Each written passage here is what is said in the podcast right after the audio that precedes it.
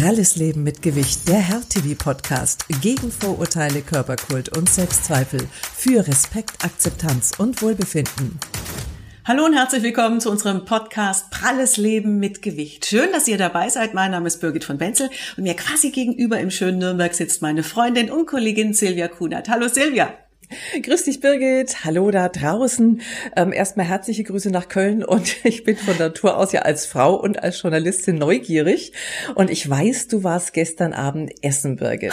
Jetzt, als äh, Freundin bist du neugierig, ist äh, klar. Äh, selbstverständlich, aber auch journalistisch jetzt gerade, weil es nämlich aus wissenschaftlicher Sicht, da werden wir heute drüber sprechen, gar nicht unerheblich ist für deine Figur und auch für dein Wohlbefinden, was du da gestern Abend gegessen hast. Magst du es uns verraten? Ja, ich war beim Italiener um die Ecke und der hat was ganz Besonderes gemacht. Ich mag seine selbstgemachten Nudeln und dann war er auch noch im Wald spazieren, was ich ihm erst gar nicht geglaubt habe und dann hat er Waldpilze gefunden, jetzt okay. schon, aber es hat halt geregnet und ist warm und die ersten Pilze und die hat er mir dann noch oben drauf gemacht. Also ich hatte mm. Waldpilze mit selbstgemachten Nudeln zum Reinsetzen. Ich weiß nicht, ob ich jetzt, äh, ob du sagst, ich muss jetzt glücklich sein. Ich war auf jeden Fall glücklich. Essen kann auch glücklich machen, weil äh, da sind wir eigentlich schon beim Thema und das ist heute unsere Darm-Hirn-Achse. Ganz, ganz spannend, denn die Darmbakterien haben auch Einfluss auf unser Körpergewicht und auf unsere Gefühle. Richtig, so schaut's aus. Ihr kennt ja alle bestimmt diese Sprüche wie Schmetterlinge im Bauch oder aufs Bauchgefühl hören oder natürlich auch so wie ach, dir schlägt was auf dem Magen, wenn du dich ärgerst oder Liebe geht durch den Magen. Aber auch wenn man Schiss vor einer Prüfung hat, das ist einfach so. Und ähm, ja, diese ganzen Sprüche, da steckt ganz schön viel Wahrheitsgehalt drin, ne Birgit? Ja, das kennen wir alle. Das hast du so schön gesagt. Der Bauch, der spiegelt einfach unsere Gefühle wider. Aber wie hängt das genau zusammen? Und das kann uns unser Experte heute erklären. Wir freuen uns sehr, dass wir heute Professor Dr. Med Stefan C. Bischof zu Gast haben. Er ist geschäftsführender Direktor des Instituts für Ernährungsmedizin der Universität Hohenheim und forscht zum Thema Adipositas und auch zum Thema menschliche Mikroorganismen, zu dem ja die Darmbakterien gehören. Und damit herzlich willkommen, Professor Bischof. Vielen Dank. Ja, auch von meiner Seite aus nochmal ein herzliches Willkommen, lieber Professor Bischof. Dankeschön, dass Sie sich die Zeit genommen haben für uns. Diese Begriffe Bauchhirn, Darm-Hirnachse, Mikrobiom, Darmflora, Darmbakterien, ähm, seit geraumer Zeit haben das viele Menschen in den Medien schon mal gelesen oder gehört. Aber was genau versteht man denn darunter? Also ich, bei mir geht's ja schon los, dass ich denke, Darm-Hirnachse, ähm, was hat denn der Darm mit dem Gehirn zu tun? Ja, das ist einer der spannenden Felder in der medizinischen Wissenschaft jetzt seit einigen Jahren und ich habe gerade mit Interesse Ihre Anmoderation verfolgt, wie Sie berichteten über Ihr schönes Essen gestern Abend. Und in der Tat, das Essen kommt ja erstmal im Darm an, aber die Signale, die dieses Essen in unserem Körper hervorrufen, die beschränken sich keineswegs auf den Darm. Sonst hätten wir da vielleicht ein wohliges Gefühl im Bauch oder ein weniger wohliges. Aber es ist wirklich mit Glück, Freude oder auch, oder auch anderen Gefühlen verbunden. Das mhm. heißt, da müssen irgendwelche Informationen vom Darm zum Hirn erfolgen und das geschieht auch. Und das ist genau diese Darm-Hirn-Achse, von der jetzt so viel geredet wird. Also Informationsfluss vom Darm zum Hirn und übrigens auch ein bisschen vom Hirn zum Darm. Aber wie genau funktioniert diese Kommunikation? Das heißt, wie spricht der Bauch mit dem Kopf und umgekehrt? Wahrscheinlich über verschiedene Kanäle. Ein Kanal kennen wir ja schon sehr lange. Der ist anatomisch entdeckt worden vor über 100 Jahren. Das sind Nerven, die den Darm mit dem Gehirn verbinden. Der bekannteste Nerv ist der Nervus vagus, ein ziemlich kräftiger Nerv. Und der transportiert sehr viel Information vom Darm zum Hirn und ein wenig Information auch vom Hirn zum Darm. Später sind dann ein zweiter Kanalmechanismus ähm, ähm, gefunden worden, das sind die Hormone. Mhm. Das sind äh, kleine Botenstoffe, die im Darm produziert werden und zum Hirn Informationen melden. Und der dritte Kanal, das ist der neueste und jüngste, das ist das Darmmikrobiom, was man früher als Darmflora bezeichnet hat. Jetzt das neue Wort ist Mikrobiom. Und dieses Mikrobiom enthält viele Bakterien und diese Bakterien sind auch in der Lage, solche Transmitter, also kleine Moleküle, hormonartige Moleküle zu produzieren und ans Hirn zu melden. Also wir haben drei wichtige Kanäle, wie der Darm mit dem Hirn kommuniziert. Also es klingt jetzt ja alles hochwissenschaftlich. Ähm, haben Sie vielleicht mal ein konkretes Beispiel, wie sich äh, das äußert, wenn der Darm Einfluss nimmt ähm, auf unsere Emotionen? Kann ja im Guten wahrscheinlich wie auch im Negativen sein, ne? Genau. Das kann im Guten wie im Negativen sein. Ähm, obwohl wir wissen, dass sehr viel Information da hochgemeldet wird in das Hirn, wissen wir leider sehr wenig, was das für Informationen sind. Das geschieht ja alles in unserem Unterbewusstsein. Wir sehen mehr die Reaktionen, also die Ergebnisse davon, sprich, fühlt man sich glücklich, fühlt man sich weniger glücklich, fühlt man sich satt, fühlt man sich hungrig und so weiter. Aber was genau die Informationen sind, die vom Darm zum Hirn gemeldet werden und dann solche Empfindungen steuern, ist uns bisher leider nicht bekannt. Aber vielleicht wissen Sie, welches Essen glücklich macht. Also mein Essen hat mich gestern glücklich gemacht, aber äh, es gibt bestimmt noch gesünderes Essen, wo Sie sagen, genau da haben wir die Reaktion. Da gibt's irgendwie Glückshormone oder so werden da ausgeschüttet, egal wie, wie es genau funktioniert. Das klingt jetzt vielleicht für den Zuhörer enttäuschend, aber Glück nur fürs Glück gibt's in der Natur relativ selten. Das heißt, wenn Glück ausgelöst wird, dann hat es meistens einen Grund. Beispiel. Sie essen was, weil sie Hunger hatten. Der Hunger wird gestillt dieses Hungerstillen löst Glücksgefühl aus. Das ist was Gutes. Mhm. Und Hunger haben löst das Gegenteil aus. Da geht man auf Nahrungssuche. Ähm, so einfach ist das. Und es gibt noch andere Mechanismen, beispielsweise sichere Nahrungsmittel lösen eher Glücksgefühle aus. Unsichere Nahrungsmittel lösen Angst, Unsicherheit aus. Was sind denn sichere und unsichere Lebensmittel? Ja, das ist auch eine ganz spannende Frage jetzt evolutionär betrachtet, sind sichere Lebensmittel diejenigen, die zum Wachsen unseres Körpers, zur ah. Gesundheit unseres Körpers beitragen. Gibt es da Beispiele? sind welche, die vielleicht mit Vergiftung einhergehen, Schlangengifte enthalten. Deswegen haben die Menschen schon früher erkannt, Schlangen zu essen ist nicht so klug. Besser äh, klüger ein Reh zu essen, da ist weniger Gefahr. Also das hat mit Lernprozessen zu tun, Erfahrungswerten, Weitergabe von Eltern zu Kindern, ähm, selber Erfahrungen sammeln und da äh, entsteht dann ein Repertoire, was uns hilft zu sagen, das könnte eher gut sein oder das nicht gut. Ich kann auch mal ein konkretes Beispiel nennen. Mhm. Süße Sachen werden eher als positiv, weil sicher und gut. Ja. Äh, ähm, ich weiß, kennst du Silvia. das ist auch ein unser Verhängnis. Solange es das Süße nur sehr limitiert gab, sprich Steinzeitmensch, war da kaum eine Gefahr, dass da das irgendwie ins Negative entgleiten könnte. Mhm. Nachdem wir jetzt süß so viel haben wollen, so viel haben können, wie wir wollen, ist es in der Tat zur Gefahr geworden. Ja.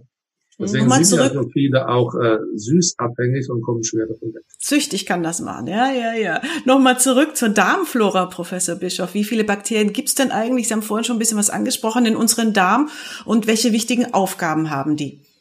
Ja, das ist eine sehr große Zahl, diese äh, Anzahl der Darmbakterien und das sind 40 Billionen. Oh mein Gott. also das sind oh, so die oh, Zahlen, die wir jetzt hören, wenn es um den Rettungsschirm der EU geht. Ja. Also für die, die vielleicht sich eine Milliarde noch vorstellen können, kann man auch sagen 40 mal 1000 Milliarden. Das schwirrt an der Kopf. Also das kann sehr, man sich gar nicht sehr, vorstellen. Sehr viele. Ähm, ein anderer äh, eine andere Zahl, die vielleicht in dem Zusammenhang interessant ist, aus wie vielen Zellen besteht unser Körper, mhm. etwa aus derselben Anzahl wie Bakterien in unserem Darm sind. Ah. Das ist ziemlich die Waage 50-50. Mhm, aber im Prinzip ist alles ausgewogen. Was aber welche Aufgaben haben Sie, war ja noch mal eine Frage, die Bakterien für die Verdauung, ähm, Vitamine, Hormone, was, was geht da alles ab? Das sind ab? ganz viele Aufgaben, die wir in den letzten zehn Jahren, seitdem die Mikrobiomforschung so richtig Fahrt aufgenommen hat, gelernt haben.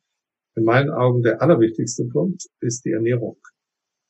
Und zwar nicht das, was wir heutzutage viel diskutieren mit der Adipositas und den Bakterien, sondern wiederum aus der Evolution der Menschheit betrachtet. Früher waren wir von Hunger gefährdet und nicht von Übergewicht. Und die Bakterien helfen uns, mehr Energie aus der Nahrung zu gewinnen, als wir selber ohne Bakterien gewinnen können.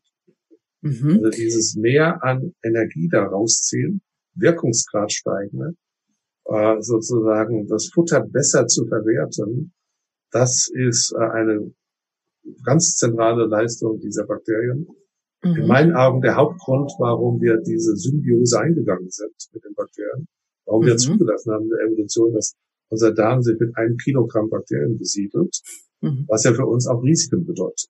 Sie haben gerade gesagt, die Darmbakterien können auch gefährlich sein. Wieso? Ja, die sind ja nur dann gut, wenn sie äh, im Lumen, also in, in dem Darmschlauch sitzen. Ja. Wenn sie die Darmwand durchdringen, die Schleimhaut passieren und in die mhm. Blutbahn geraten, dann wird das Ganze lebensgefährlich. Das kann ruckzuck geschehen. Also wenn Sie eine vermehrte Durchlässigkeit der Darmschleimhaut haben, die den Bakterien auf einmal erlaubt, von dem Inneren des Darmes in, äh, in die Schleimhaut, in das Gewebe, in die Blutbahn und so weiter einzuwandern, dann wird aus den vielen guten Bakterien ganz viel Gefährlichkeit. Wir kennen das auch in der Medizin.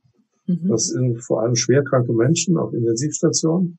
Das Krankheitsbild heißt Gramm-negative Sepsis und das ist genau das, was nämlich Bakterien vom Darm über die Darmschleimhaut in den Körper eindringen. Jeder hat eine eigene Darmflora, es ist wie so ein eigener Fingerabdruck. Aber wie beeinflusst die Zusammensetzung dieser Darmflora jetzt unseren Appetit und unser Essverhalten? Ja, Sie wollen jetzt von den äh, brutalen Geschichten wieder weg. Zum Essen und was wir tun können. Ja. ja, Sie haben schon recht. Jeder hat äh, eigene Kennzeichen der Darmflora.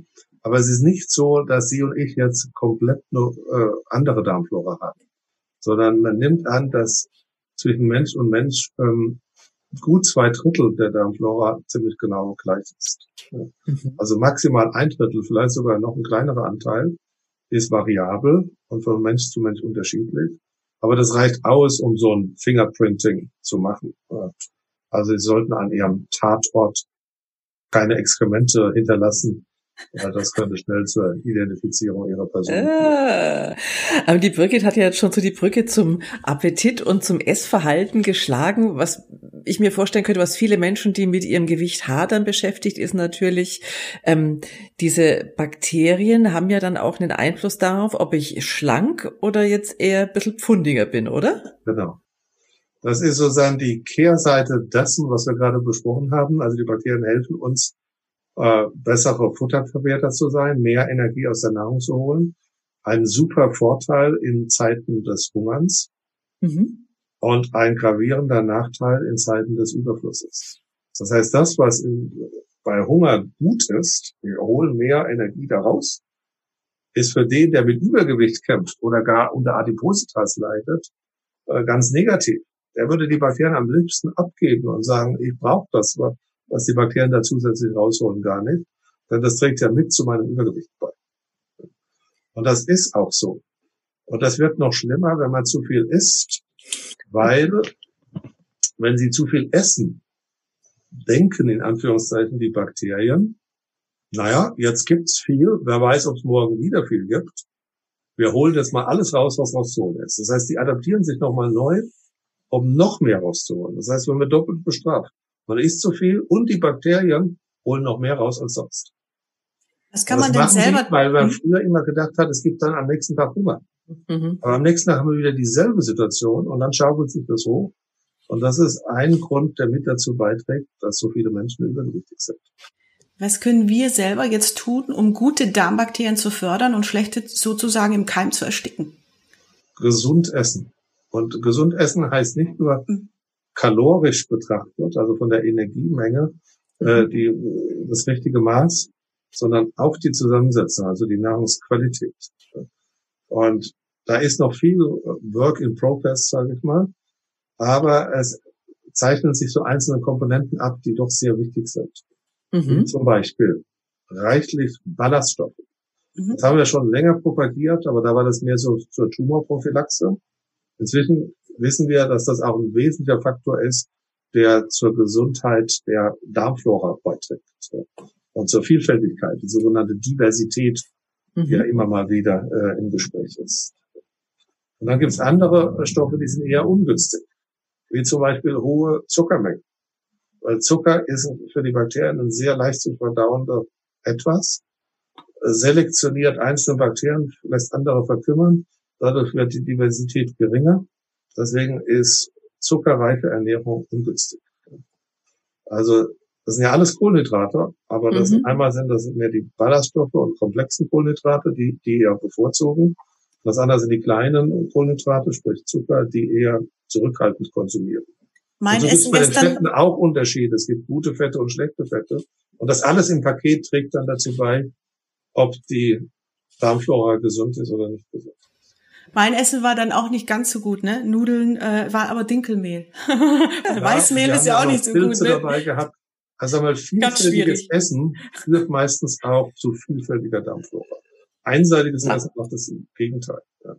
Und dann haben wir natürlich manchmal so ein paar Kanonen, die wir da reinsetzen. Also zum Beispiel Antibiotikatherapie. Mhm. Hätte ich jetzt gerade nachgefragt, genau, weil das macht Das ist auch ja eine Frage aus der Community, ne, Silvia? Mhm, genau. Das beschäftigt die Leute, weil da betrifft ja doch sehr viele, die einfach mal Antibiotikum nehmen müssen. Und dann hört man ja immer diese Horrorgeschichten, was das mit dem Darm macht, ne? Oder der Darmflora. Horror ist es erstmal nicht. Ähm, mhm. Und ich möchte auch nicht gegen die Antibiotika reden. Wir sind sehr dankbar, dass wir die haben. Und es gibt natürlich eine Reihe von äh, äh medizinischen Situationen, äh, wo wir ohne äh, diese Antibiotika gar nicht auskommen würden. Also das ist, was wir so oft in der Medizin haben, eine Güterabwägung. Ja, also wenn mhm. Antibiotika wirklich notwendig und indiziert sind, da sollten wir sie trotz dieser Erkenntnisse mit der Darmflora auf jeden Fall verwenden. Ich glaube, worum es geht, ist hier eher diese Kann-Indikationen, diese Wachsweitenindikationen, wo es eigentlich gar nicht so sicher ist, ob wir ein Antibiotikum wirklich brauchen, wo man es vielleicht eher mal so schon prophylaktisch nimmt. Mhm. Da könnte mal vielleicht was helfen und so. Da sollte man zurückhaltend sein. Und wenn man schon eins braucht, dann sollte man die Darmflora ein bisschen mit dem Auge behalten und mit unterstützen. Das heißt, gleich im Zuge der Antibiotikagabe auch an ein Probiotikum denken. Und das kann sozusagen diese passagieren Nachteile, die das Antibiotikum verursacht, abbilden. Mhm. Also ich habe noch ganz, ganz viele Fragen, aber leider kommen wir schon zum Schluss. Vielleicht äh, am Ende nochmal ähm, ganz ähm, äh, kurze Frage, besten Tipp, wenn jemand abnehmen möchte, ganz kurz. Der beste Tipp, wenn jemand abnehmen möchte, ist in meinen Augen Ernährung kontrollieren, äh, moderate Bewegung in sein Leben einbauen, moderat angepasst an das, was machbar ist mit dem Gewicht Ernährung hilft zum Abnehmen in erster Linie, Bewegung hilft zum Verhindern des Wiederzunehmens. In Einzelfällen und äh, besonderen Situationen können auch Probiotika hilfreich sein, weniger zum Abnehmen, aber zur Verhinderung dieser sogenannten Low-Grade Inflammation, also so eine Entzündung, die dann die Folgeerkrankungen äh, triggert und voranbringt. Da könnte es äh, in der Tat helfen, Probiotika, also lebende Darmbakterien, die es ja auf dem Markt zahlreich gibt und in der Zwischenzeit auch teilweise wissenschaftlich ganz gut untersucht sind, äh, zu erwägen. Das heißt, die kann man bedenkenlos dann, wenn man glaubt, man müsste sie nehmen in der Apotheke zum Beispiel. Ja, wobei ich würde mich schon vom Arzt beraten lassen. Mhm, okay. Denn es gibt ein Sammelsurium an äh, Probiotika, die heißen alle Probiotika. Ja, ja, eben drum, ne? Alle haben wir wissenschaftliche Evidenz. Da sind viele Trittbettfahrer dabei, die haben überhaupt keine Studien und wir haben leider keine Informationen, ob die wirklich wirken. Aber es gibt äh, bestimmte Probiotika, für die wir durchaus eine interessante Studienlage haben. Professor Bischof, vielen herzlichen Dank. Das wäre jetzt wirklich äh, ein Thema, das könnten wir, glaube ich, noch äh, sehr intensiv diskutieren. Aber Sie haben uns schon viele Anregungen mitgegeben. Vielen herzlichen Dank dafür. Sehr Dankeschön. Gerne. Vielen Dank für dieses Gespräch. Ja, liebe Silvia, da war so viel drin. Ich hätte noch so viel Fragen gehabt. Äh, unglaublich, was da abgeht zwischen Darm und Hirn, oder? Wahnsinn. Allerdings, mir ging's genauso, aber ich glaube, eine Botschaft können wir auf jeden Fall mal hier rausziehen. Und zwar, wenn ihr wirklich versucht, da draußen abzunehmen, also ich meine jetzt wirklich versucht abzunehmen und es klappt einfach nicht, dann bitte lasst nicht locker bei eurem Arzt oder eurer Ärztin und bitte zieht darum auch einfach vielleicht mal das, die Darmflora sich anzugucken, denn vielleicht ist das ja die Wurzel des Übels. Ja, da ist viel drin in der mhm. Darmflora. Aber das war's für heute, ihr Lieben. Wir freuen uns, wenn ihr nächste Woche wieder mit dabei seid um 19 Uhr bei Health TV oder diese Sendung seht ihr auch in der Mediathek, aber auch auf allen Social Media Kanälen erreicht ihr uns über Health TV. So ist es. Und wenn ihr Fragen habt, dann gerne in die Kommentarfunktionen von allen Social Media Kanälen einfach gerne reinschreiben oder mailen an info at healthtv.de und wir versuchen dann eure Fragen mit unseren Experten in den nächsten Sendungen zu beantworten. Ja, und ansonsten sage ich Tschüss, das auf Wiederhören. Thema für nächste Woche verraten wir noch. Ja, Birgit, nicht so schnell. Das ist jetzt ein Thema, das muss man ganz ehrlich sagen, da bin ich persönlich Komm, schon ziemlich heiß drauf. Es geht nämlich um Mode für Mollige. Mhm. Mhm. Ich freue mich drauf und ich freue mich, wenn ihr wieder mit dabei seid. Bis, Bis dahin. Dann. Tschüss. Ciao.